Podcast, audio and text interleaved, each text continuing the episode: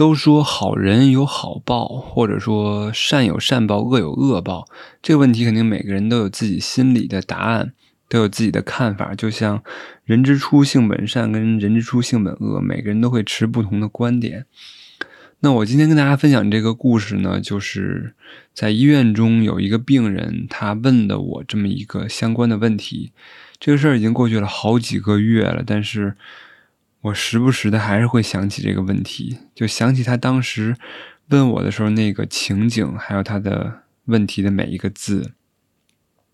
那这个病人呢，是一个胆道的疾病，一个恶性肿瘤。大家不知道大家知不知道啊？这胆道疾病的患者呢，他会有这种消化系统的症状，比如说吃不下饭，然后呢消瘦，甚至有一些人会有疼痛。但是最严重的一个就是黄疸。黄疸以后，这个胆红素可能会刺激你的皮肤，引起特别的痒，叫奇痒无比。有一个病人就说了：“我疼都能忍，我什么都能忍，但是我真的忍不了这个黄疸的这个痒。”那这个病人也是这个情况，他在刚做完这个手术之后，是一个全麻的手术，还处于一个半迷糊半清醒的状态。其实我觉得很多的病人都是这个状态，他在得病的过程中。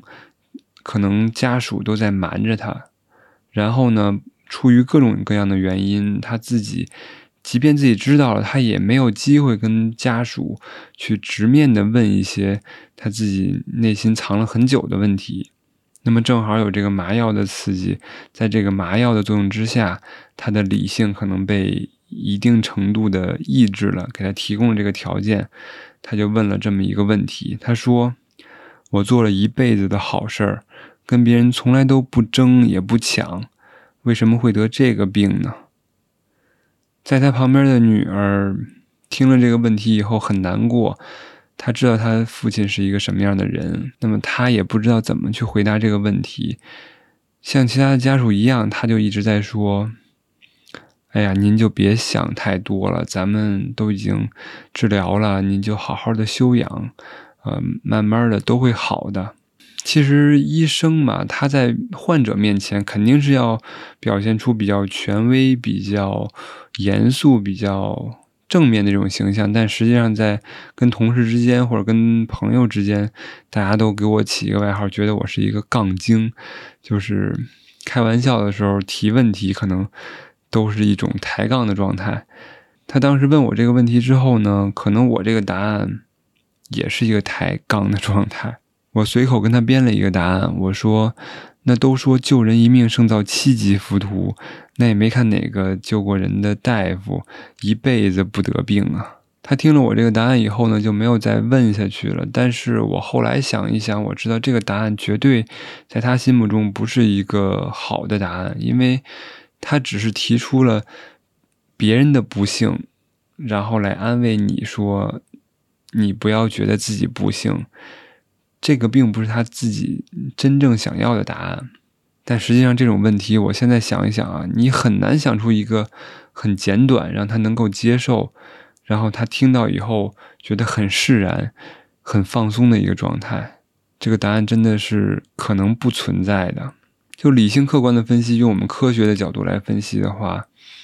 除了这种外伤性的疾病，或者说这种有毒物质的侵害啊、烧伤啊、交通事故啊、跌打损伤啊这些有明确的这种可以避免的原因，其他的一些慢性的疾病，或者说肿瘤性的疾病，最主要的因素就两个，一个是基因，另一个呢就是生活习惯或者说外部的因素，比如说饮食习惯、睡眠。还有这个情绪，呃，有没有吸烟饮酒啊？或者说一些有些疾病是因为病毒长期感染引起的，就像我们以前都说病从口入，祸从口出嘛。我们朴素的认为很多病都是从口进来的，但是很多的疾病其实跟基因关系性更大。就像这个病人，他认为自己这一辈子可能没有抽烟喝酒。然后情绪也很好，饮食也很好，然后对人待人接物都很 nice，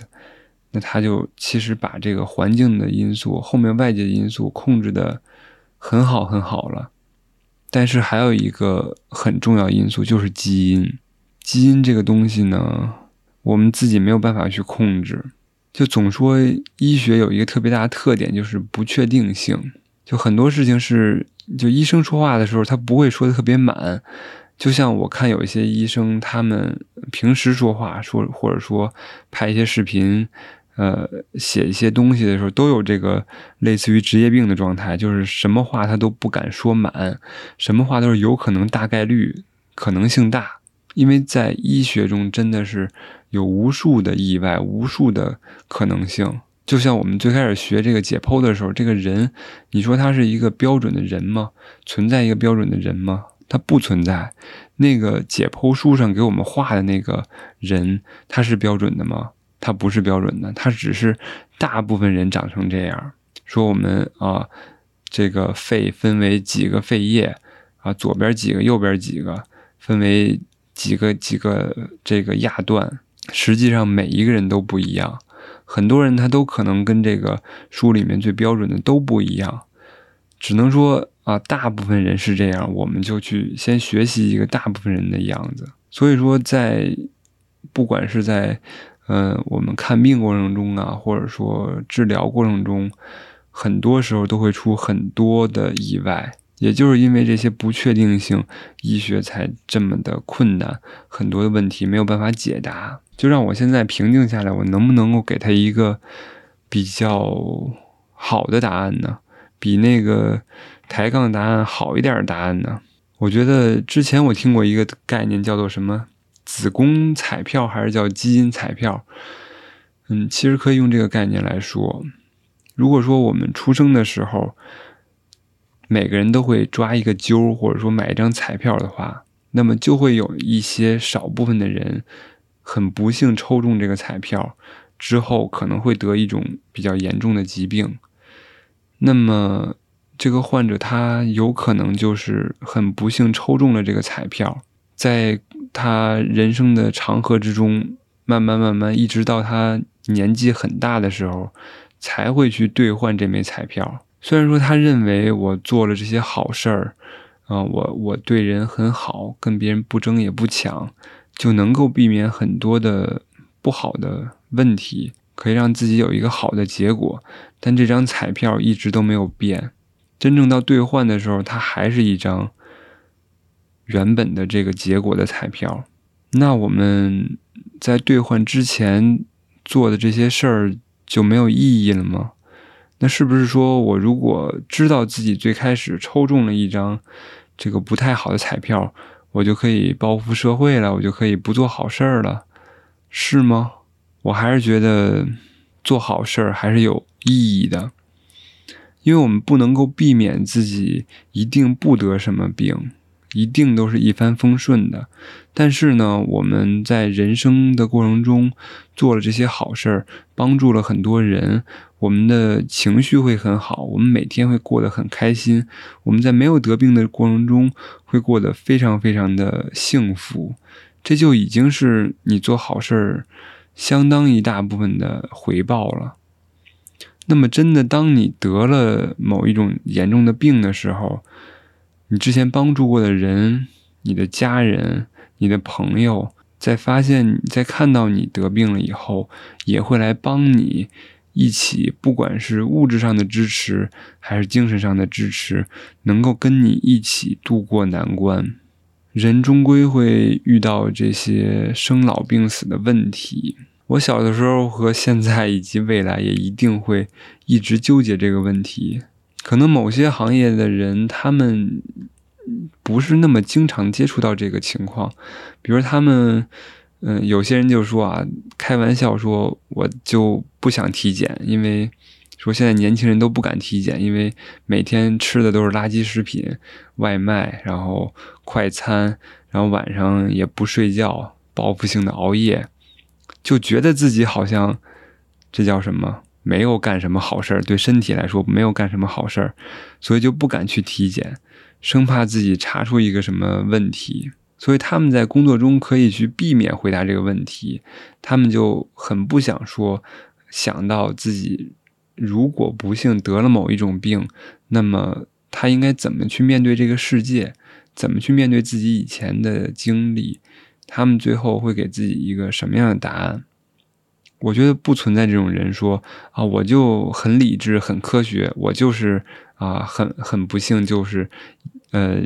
用概率来说，这个发病率是十万分之多少多少，我就是那多少多少啊，无所谓。那那他就是这么个科学道理。我觉得不存在这种人。每一个人他得了这种病以后，都会有一个问题，就是为什么？那为什么十万分之几、十万分之几十，我就是那几十，我就是那十几？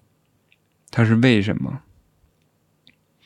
那其他的人他们可以避免回答这个问题，但是作为医生，真的没有办法避免，因为很多的病人都会问你这个问题，就导致我也会经常会想这个问题。这个问题最终的答案到底怎么样能够满意呢？我就用刚才那个基因彩票的比喻，呃，再精简一下，再生动一点儿。在给别人讲的时候，就比如说我刚才讲那个病人，我给他讲了这么一个故事，一个比喻，或者之后的病人，我给他讲了这么一个故事，一个比喻，就能够让他很释然吗？就能够让他觉得好像得到了世界上的一个一个未知的真理吗？甚至于说我我已经知道了很多医学知识，可能超越了。这叫什么？就像我们开机超越百分之多少用户一样，超越了百分之九十多的普通用户，已经掌握了很多的医学知识。那真正当我自己遇到这些问题的时候，我能够说服我自己吗？我能够像说解数学题一样，给了你一个方程，然后呢，你解答出了这个 x 等于几，y 等于几，然后会心一笑吗？就能够说得到这个答案以后，就能够安慰到自己吗？这个问题在我以后的生活中肯定还会伴随我很久很久，而且时不时的就会又一次的想起来。也欢迎大家能够一起讨论一下，跟我一起交流一下。